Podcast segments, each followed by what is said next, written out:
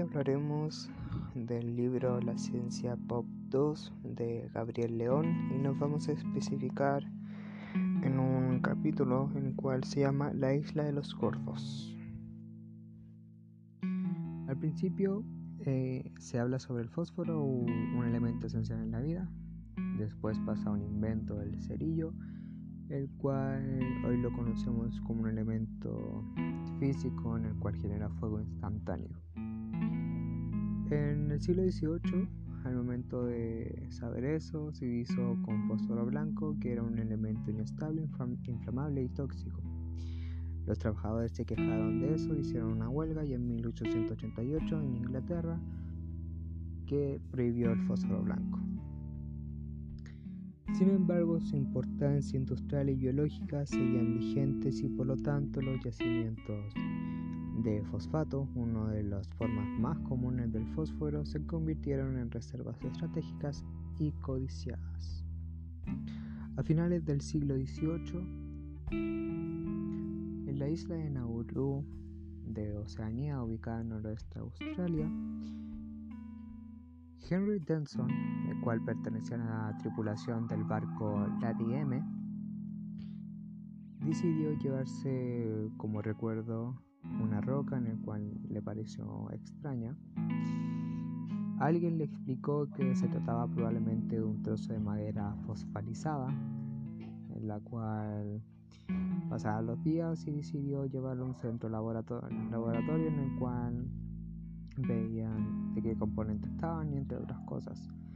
En el cual salió que era fosfato.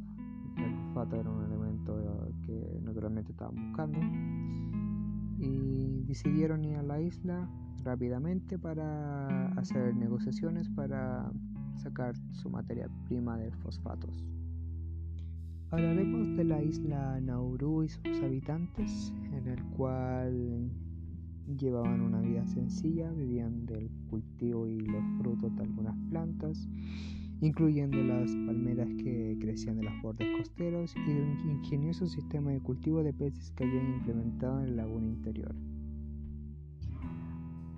Para esto tomaban uvas de los peces desde los arrecifes de corales y las transportaban de laguna en una mitad de cáscara de coco. Ahí los peces crecían libremente hasta alcanzar el tamaño adecuado, cuando eran retirados con redes. La dieta de los habitantes de Nauru entonces consistía principalmente en pescados y vegetales, en el cual estaba correctamente. Para la explotación del fosfato cambió a la isla Nauru y a su habitante de una manera extraordinaria en el cual nos hace pensar muchas cosas.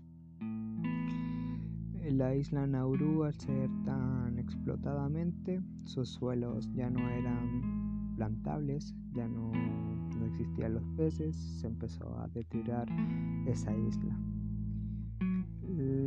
Como era de esperar, la isla se enriqueció de dinero en el cual decidieron eh, traer comida procesada, lo cual hizo que las personas de pasar a una vida más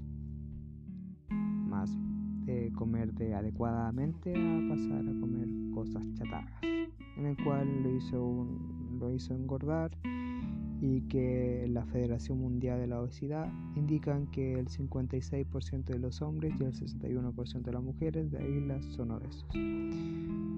Asimismo, de diabetes de tipo 2 entre la población de las más altas que existen alrededor del planeta. Nos hace pensar este capítulo en el cual la vida, la vida humana, por conseguir algo, en esta actualidad para superarse, mejor dicho, en, las, en lo científico, puede llegar a, destruir un, ecosistema.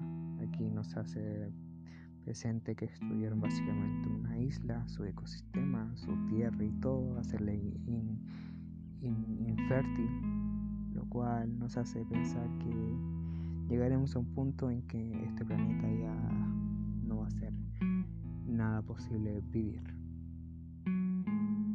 Este capítulo nos hace pensar distintas cosas, pensar más en, lo que hace el ser humano para conseguir ciertas cosas sin importarle lo que puede suceder.